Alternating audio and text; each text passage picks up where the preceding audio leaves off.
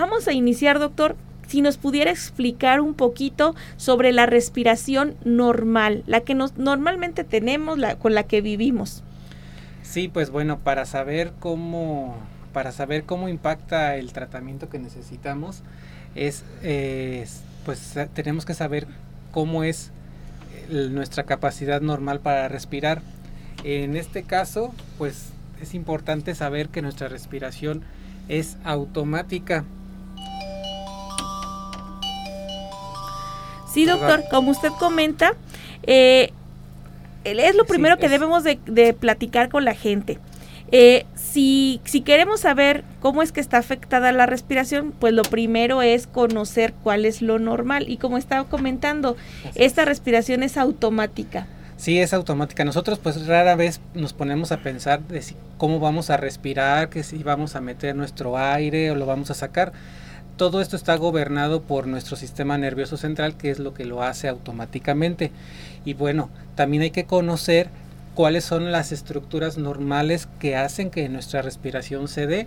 Y una de ellas es este, las vías respiratorias superiores, que en este caso pues son todo lo que comprende la nariz, la boca, la faringe y una región que se llama nasofaringe, o sea, prácticamente todo lo que está entre el cuello hacia la nariz y la boca.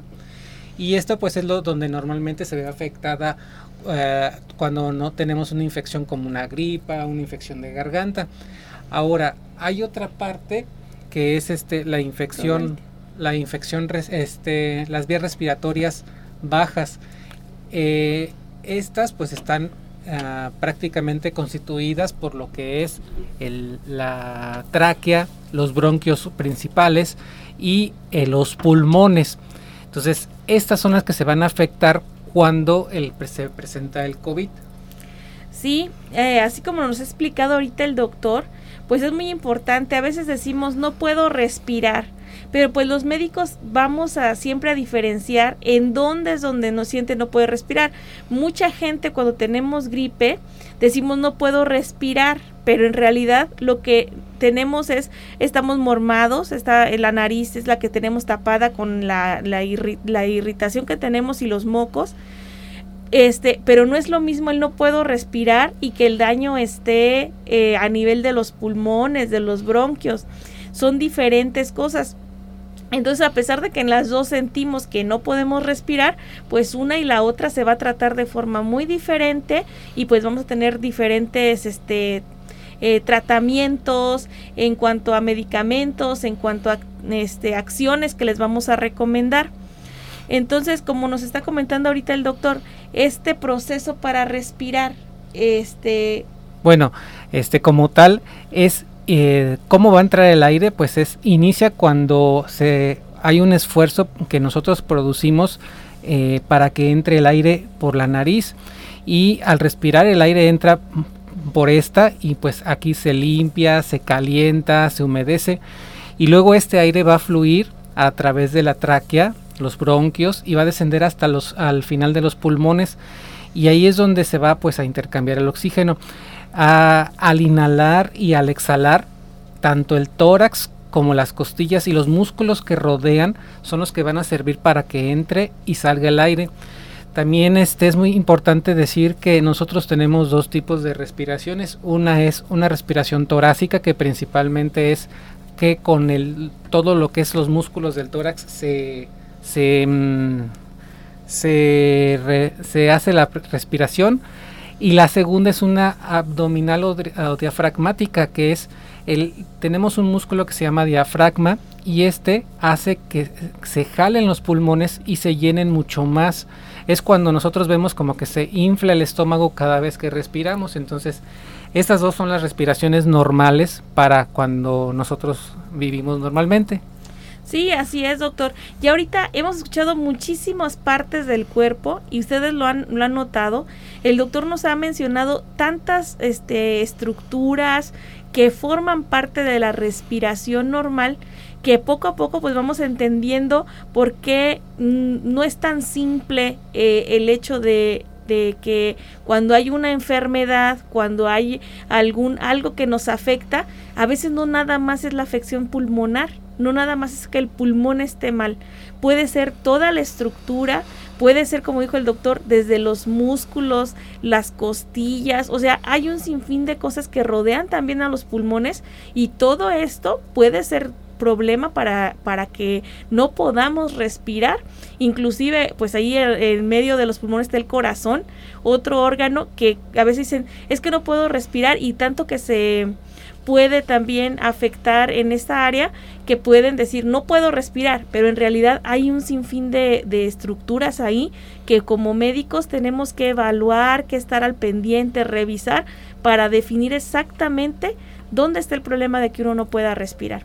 Otro punto importante, doctora, en cuanto a los pulmones es que lo normal es que sean como una esponja suave, eh, donde se va almacenando, donde va entrando el aire cada vez que respiramos. Entonces, algo muy importante para que ahorita platiquemos después, en que esa es una esponja tan suave que se va a expandir cada vez que se llena con aire y se vuelve a comprimir cada vez que sale el aire, pero recalcando que esto es algo muy suave, es un tejido muy suave. Sí, eh, hay veces que de repente no nos imaginamos cómo es que el pulmón es como como una esponjita, pero creo que quien conoce eh, las vísceras cuando les gusta comer eh, en la, pues vísceras de, de res, sabe, el bofe, el bofe es el pulmón de la vaca. Entonces, si alguien lo, lo ha tocado, lo le ha sentido la textura, pues es así como bofito, como una masa bofa. Entonces así deberían de ser nuestros pulmones y así y e, con esa consistencia blandita porque una es si pierde esa consistencia blanda un pulmón también va a perder su capacidad de inflarse y desinflarse eh, normalmente entonces eh, sí es sí es importante porque hay muchísimas enfermedades que nos afectan los pulmones. O sea, no, no es este, ahorita queremos enfocarnos mucho a, después de la enfermedad de COVID, porque muchos que conocemos, mucha gente que está, que está a nuestro alrededor, pues ha quedado con unas secuelas por eh, haber tenido la enfermedad.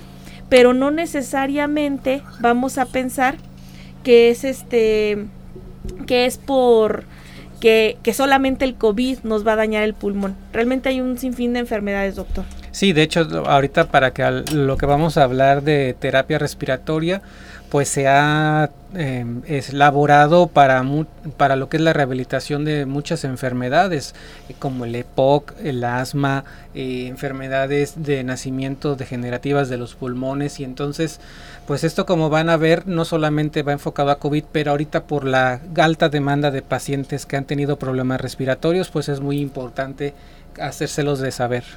Sí, este, podría muchos decir, es que solamente la recomendación es para lo que, los que les dio COVID, cuando en realidad, este, muchos pacientes después de haber sufrido neumonías, uh, de haber sufrido problemas respiratorios graves, el asma, eh, pues todos ellos van a quedar con cierto daño en sus pulmones y van a necesitar una terapia de rehabilitación pulmonar y que este es lo que vamos a empezar a desarrollar ahorita el tema con el doctor.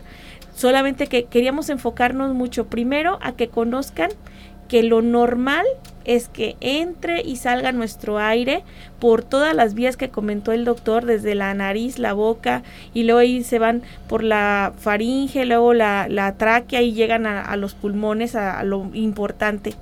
Pero como les estábamos comentando, muchas enfermedades pueden dañar diferentes partes de este tracto respiratorio y de eso pues depende también la, terapia que les van a dejar de rehabilitación. Así es. Pues vamos a continuar, doctor. Este, vamos a, que nos siga comentando un poquito más en cuanto al daño que va a generar eh, la enfermedad de COVID en el pulmón. Sí, bueno, pues en este caso es una infección viral que empieza a contagiar a muchas de las células de nuestro cuerpo. Y lo que produce es esto, al producirse esto, eh, nuestro cuerpo empieza a generar una reacción inflamatoria, sustancias que hacen que reaccione para tratar de defenderse pero al mismo tiempo pues produce inflamación y la produce en todo el cuerpo y eso se ve desencadenado con los síntomas como el dolor de cabeza, la fiebre, el cansancio. Lamentablemente pues es una enfermedad que tiene un gran componente respiratorio que ataca mucha, mucho lo que es los pulmones. Eh, a pesar de que también tengamos algo de moco, dolor de garganta, la inflamación mayor se produce a nivel pulmonar y de los bronquios. Y eso lo que conlleva es que como se inflama tanto, digamos que produce una reacción tan fuerte que genera después cicatrices muy fuertes. Afortunadamente la mayoría de los pacientes solamente se inflama el tejido y se vuelve a, desinflamar y pasar a un tejido normal. Veámoslo así, es como si ustedes se llegan a caer, se golpean la rodilla, se inflama y pues nada más se hincha y ya, en unos 2-3 días se le quita el hinchazón y ya no pasó nada. Pero en el caso de los pacientes que se complican y que inclusive llegan a tener que intubarse porque no pueden respirar, pues esta, esta hinchazón es tan grande que rompe los tejidos y lo que tiene que hacer es, nuestro cuerpo es producir cicatrices para tratar de, eh, de recuperar ese tejido dañado. Pero el problema es que ese exceso de cicatrices hace que el tejido pulmonar, que normalmente sabemos que es suave y que se expande, ya no va a tener esa capacidad, ahora va a ser duro y va a tener menor capacidad de expandirse. Y eso lo que va a provocar es que ya no tiene, no tiene tanta capacidad para poder meter tanto aire como normalmente es y pues por eso da la sensación en muchos pacientes que no alcanzan a respirar. Así es, y, y bueno, hemos visto doctor que en estos pacientes que aunque sea un COVID leve, llegan a sentir esa sensación de, de que les falta aire. Y posteriormente que ya se terminó la, el periodo de, de aislamiento que se tiene por el COVID, la gente nos sigue diciendo es que sigo sintiendo que de repente no alcanzo el aire, como que no puedo respirar bien. Para todos ellos, estas terapias de rehabilitación pulmonar tal vez en una, en una menor cantidad, en una menor frecuencia o intensidad, pero se pueden realizar y con esto también ellos sienten mucha mejoría en cuestión de su función pulmonar. Así es. Y ahorita algo que comentó, son dos fases en el caso de los enfermos por COVID. Uno es la fase aguda, cuando pues tienen su problema y en, en este caso ah, es la inflamación fuerte, van a tener esa sensación de falta de aire por el daño que está pasando, esa hinchazón de, las vías respiratorias. Después, cuando el COVID se vaya, se elimine de nuestro organismo, pues va a quedar una fase crónica en el cual pues es donde se pueden presentar esas complicaciones por cicatrices o el exceso de cicatrices. Entonces también el tratamiento es muy diferente. Al principio es un tratamiento para eh, proporcionarle oxígeno a nuestro cuerpo y evitar que fallezca, que muera. Después, aunque sigan la sensación de falta de aire, ya va a ser una rehabilitación que ya es algo completamente diferente. Ya el paciente ya no tiene COVID, ya se curó de COVID, pero quedaron algunas secuelas. Muy bien, doctor. Pues vamos a ir a una pequeña pausa. En un momentito más vamos a regresar. No sin antes, les recuerdo que usted nos puede llamar al teléfono en cabina 464-690-9601 o mandarnos un mensajito por WhatsApp 464-652-5000. Y bueno, mandamos un saludo a Antonio Gallegos, que siempre está muy al pendiente de nuestro programa y nos sintoniza aquí por Facebook Live. Este, y seguimos en el programa Consulta a tu médico. Eh, estamos platicando con el doctor Jorge Núñez López, él es especialista en medicina integrada y estamos, vamos a platicar más sobre lo que es la rehabilitación pulmonar después del COVID. Ya en la sección anterior el doctor nos estuvo explicando todo lo que es la respiración normal. Estuvimos también ya platicando un poquito de cuál es el daño que va a ocasionar el que, el, el que una persona tenga COVID en sus pulmones. Y pues, doctor, vamos a iniciar esto de la fisioterapia. ¿Qué es? Como, ¿En qué consiste? Bueno, pues este, como tal, la fisioterapia son actividades o ejercicios eh, pulmonares que encaminados a reforzar eh, la capacidad pulmonar para poder realizar la respiración que como comentamos al principio del programa pues es lo que concierne de entrar y salir eh, que salga el aire eh, lo que tenemos que llevar a nuestro paciente pues es a un punto um, más parecido a como antes de que se enfermara. Sabemos que en los casos graves pues ya esa capacidad se perdió, pero tenemos que aprovechar la que haya quedado o reforzarla para que pues tenga más capacidad y para eso va enfocado el, lo que es la terapia pulmonar. Bueno, sí, doctor, como este nos está comentando, el COVID pues es una enfermedad viral, como nos dijo, contagiosa y que finalmente nos va a causar un problema respiratorio.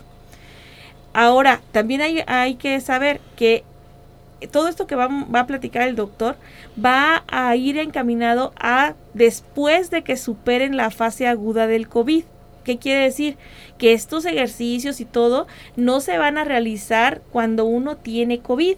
Uno los va a realizar hasta que ya lo hayan dado de alta de la infección por COVID-19. Porque eh, eh, sí es muy claro, puede haber personas eh, asintomáticas, puede haber personas con síntomas leves, moderados o graves. los que están asintomáticos, pues a veces ni siquiera sienten, pues más bien no sienten nada o son síntomas muy, muy leves que pasan sus días en aislamiento pues tranquilos, aburridos, porque no se sienten mal, pero tienen que estar en aislamiento. Aún así, no, no, es el momento de estar haciendo ejercicios respiratorios, es el momento de el reposo, el cuidado, eh, las medidas higiénicas, las medidas para no contagiar a nadie más. Los que son moderados, pues ya tienen síntomas respiratorios, o sea, son los que tienen tos, son los que sí se sienten mal, tienen fiebre, se sienten cansados. Bueno, en ellos tampoco es una fisioterapia pulmonar lo que deben de hacer. Es lo mismo, reposo, tomar el medicamento que les hayan indicado. Algunos alcanzan a tener eh, oxígeno en casa con dosis bajas, pero aún así no es el momento de la fisioterapia. Y están los graves, los que sí se fueron a un hospital, los que eh, en ocasiones pues tuvieron hasta que intubar y, y que estar en, en terapia intensiva varios días, pues ellos tampoco van a hacer fisioterapia porque tenemos que esperar hasta que culmine la fase inflamatoria de la enfermedad para ver cómo quedan los pulmones y entonces ahora sí, empezar con la rehabilitación pulmonar. Sí, así es. Y bueno, cada paciente, como dice la doctora, va a ser diferente. Eh, es muy seguro que cuando haya sido dado de alta un paciente en estas condiciones graves, pues le hayan indicado usted tiene un daño pulmonar, este va a tener que tener rehabilitación y de, y de acuerdo a eso pues se le va a poder dar una, actividad a, a, seguir. Lo que le vamos a recomendar es eh, de forma general qué actividades pudieran realizar además de las que les hayan recomendado los médicos pero también pues va a depender mucho de las indicaciones que se les haya generado si alguna persona eh, tuvo covid y en realidad nunca se le dio un, un plan de tratamiento de, de, rehabilitación pulmonar, pues estas, estas opciones que les vamos a ofrecer les pueden este, servir. Eh, cabe señalar que, pues como bien mencionamos, esto no se da, no se hace cuando está la, la enfermedad. Y pues estos ejercicios se van a realizar solamente si el estado físico del paciente y su sintomatología lo permiten muchos de ellos también van a depender de que pues puedan responder a órdenes. Hay pacientes que quedan tan graves que pues tienen que estar prácticamente encamados, están todavía un poco este inconscientes, pero necesitamos que en estas actividades puedan ayudarnos a seguir algunas indicaciones para para poderlos hacer. Y por ejemplo, eh, están contraindicados, doctor, hay que ser muy específicos. Si el paciente todavía está en una fase donde tiene fiebre, donde todavía siente sensación de ahogo, dificultad para respirar, todavía por el COVID, si todavía tiene los síntomas de dolor muscular, dolor articular, malestar general, este, pues no es el momento todavía de una de una terapia pulmonar, no es el momento. Hay que esperar a que pase la fase inflamatoria y esto lo va lo va a ver el mismo médico que los está tratando cuando ya les diga, bueno, eh, ya estás de alta del COVID. Ya ahora sí, vamos a empezar con una rehabilitación pulmonar. Así es. Y bueno, también es muy importante, eh, casi en la mayoría de los ejercicios, que hayan pasado unas dos o tres horas después de haber comido para poder realizar algún tipo de actividad de terapia pulmonar para evitar el riesgo de que vaya a vomitar el paciente y se vaya a atragantar. Eh, también en caso de que se presentaran algunas molestias durante el ejercicio, hay, eh, pues es importante que lo sepan, eh, habría que suspenderlos, como por ejemplo un dolor fuerte en el pecho, que se sienten que lo están oprimiendo, que hay un ataque de tos severo que no los deja respirar, que empiecen a, presentar dolor de cabeza, mareos, que, sensación de palpitación, sudoración, o que empiece eh, a, o que haya presencia de fiebre, pues también son puntos importantes que independientemente del ejercicio que ahorita platiquemos, pues son momentos en que deben de suspenderlo y valorar si necesitan otra revisión con algún personal de salud. Sí, así es. No crean que porque ya pensaron, ya pasa el COVID, ahora sí va a ser mi terapia de rehabilitación pulmonar. Bueno, pero si se presentan los síntomas, así como dice el doctor, que me alteran, entonces, a ver, vamos a detenernos, tal vez necesito que me vuelvan a revalorar, que vuelvan a ver exactamente eh, cómo están mis pulmones y entonces otra vez que me digan qué terapia sería la que pudiera yo tomar. No todos los ejercicios están indicados en todos los pacientes. Vamos a empezar con ejercicios que son más ligeros y que pues sí lo pudieran hacer más personas, pero poco a poco pues el doctor nos va a ir también este, diciendo o técnicas que van a ser más especiales. Sí, y, y, bueno, el objetivo de la fisioterapia respiratoria es conseguir una mejora de, una mejoría de los síntomas y enlantecer el desarrollo de la complicación en el caso de COVID. Además, pues va a ser conseguir una capacidad física eh, ideal, además de que mentalmente, socialmente, el paciente se sienta mejor esto va encaminado a hacer dos actividades, eh, la terapia física. Uno es que eh, consistirán en ejercicios respiratorios y el otro es el entrenamiento muscular, principalmente del componente respiratorio. Eh, nada más igual, doctora, me gustaría antes de que pasemos a la descripción, mencionarles que es muy importante valorar en qué estado están los pacientes cuando empiecen a hacer su actividad física y después vayan valorando su evolución porque pues necesitamos saber si esto les está funcionando. Eh, un paciente debe de valorar si puede hacer su actividad diaria normal sin agitarse o a lo mejor al, hacer alguna actividad se empieza a sentir con sensación de aire, pues ya hay un, algo grado de afectación o hay actividades que aunque estemos sentados, como el hecho de puro comer o estar hablando, ya nos hacen que nos agitemos. O la otra, que ya estamos tan graves que estamos con la sensación de falta de aire, inclusive acostados. Entonces, puedo hacer una valoración de cómo empezamos antes de hacer el ejercicio y revisar si con el paso de las semanas, pues esta sensación mejora y a lo mejor antes nos cansábamos con el caminar poquito y ahora ya podemos caminar más sin cansarnos. Sí, entonces eso sería como el grado de dificultad. Así es. Eh, eh, por ejemplo, una persona eh, que, que, normalmente creemos que no estamos enfermas de nada, que nuestros pulmones están súper bien, pues podemos comer, hablar, es más, hasta caminar o correr y seguir hablando. Pero conforme va diciendo el doctor que ya debemos ir notando que, que ya no podemos hacer hasta que nos falte el aire entonces, si yo ya camino y me falta el aire, hay que anotarlo. Oye, yo cuando camino ya me falta el aire. Y si empiezo mi fisioterapia pulmonar, mi rehabilitación, pues voy a empezar a notar si mejoro. Si al ratito, ya cuando camino, ya no tengo esa falta de aire o ya me permite estar hablando y caminando sin que yo me sienta mal. Eso es este a lo que nos comenta el doctor, pues lo mismo, si yo al, al comer ya me falta aire, si yo al este al hasta sentarme ya me falta aire o si soy dependiente de oxígeno, porque muchos de los pacientes ya quedan dependientes de oxígeno. Entonces, ellos también en algún momento tenemos que valorar si van a seguir dependientes de oxígeno o si se les puede retirar el oxígeno que, estuvieron ocupando durante el COVID. Bueno, pues regresamos aquí al programa Consulta a tu médico. Yo soy la doctora Yunuen Guía. Eh, estamos haciendo esta, este servicio social a la comunidad por parte del Colegio Médico de Salamanca y estamos el día de hoy platicando sobre rehabilitación pulmonar después del COVID.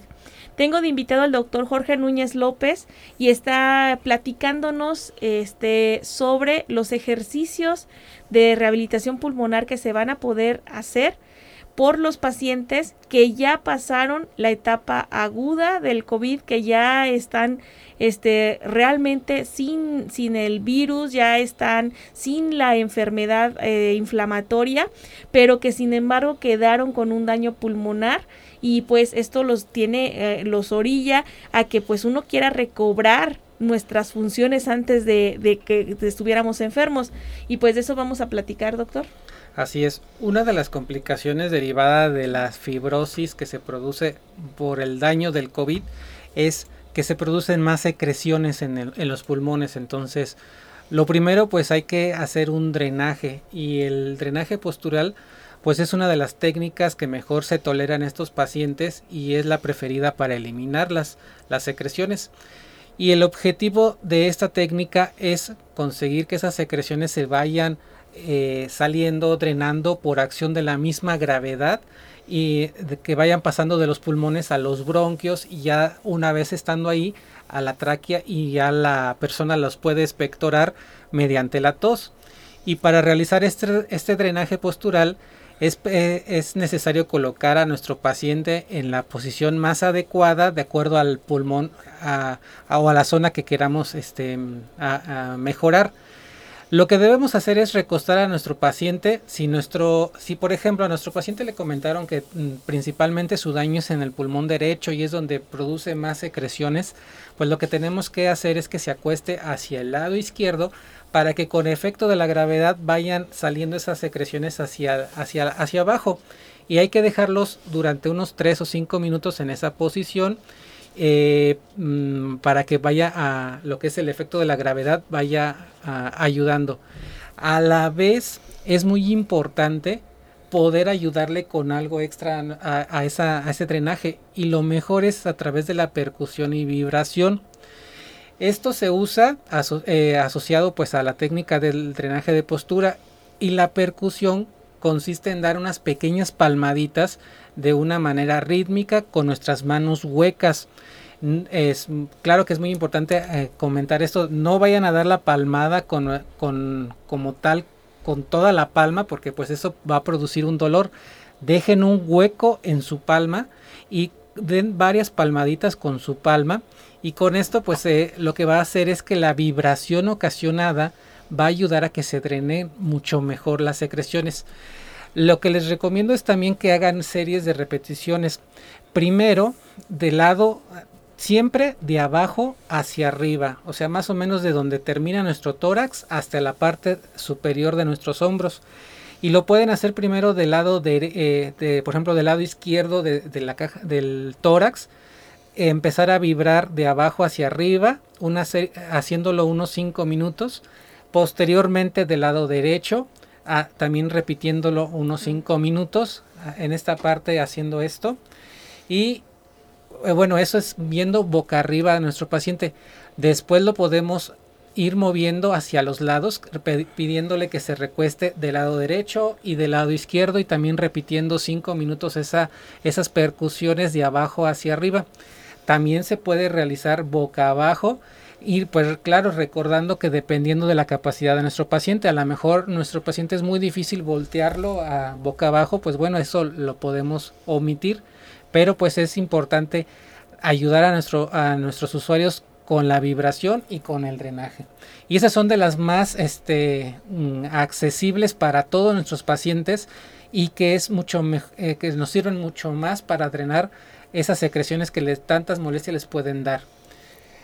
Sí, este es muy importante. Muchos pacientes están con muchísima flema y de repente dicen, es que deme más medicamentos, deme... Y a veces este tipo de ejercicios, como lo dice el doctor, van a aflojar esas flemas y van a poderlas sacar.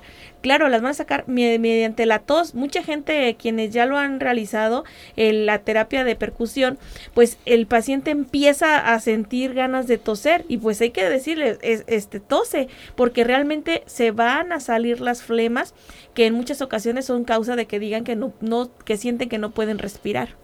Así es, y como ah, también al principio del programa comentábamos que nuestra respiración es normal, pues también damos por hecho que es no, eh, no pensamos cómo toser.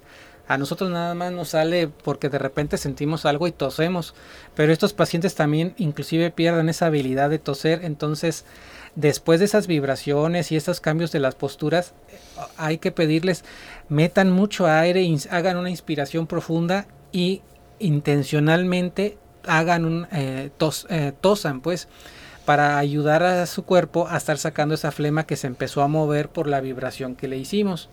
Y bueno, pues eso como tal, esto nos va a ayudar a eso que hemos platicado, a drenar las, las secreciones. Y bueno, al, les comentaba que otra parte de la terapia es a través de los ejercicios respiratorios. Y estos pues tienen el objetivo de disminuir el trabajo respiratorio, van a ayudar a, mejorar la oxigenación de nuestro cuerpo y aumentar esa capacidad respiratoria que tienen. Y bueno, hay algunas técnicas que se pueden hacer en casa muy sencillas, como por ejemplo respirar con los labios fruncidos.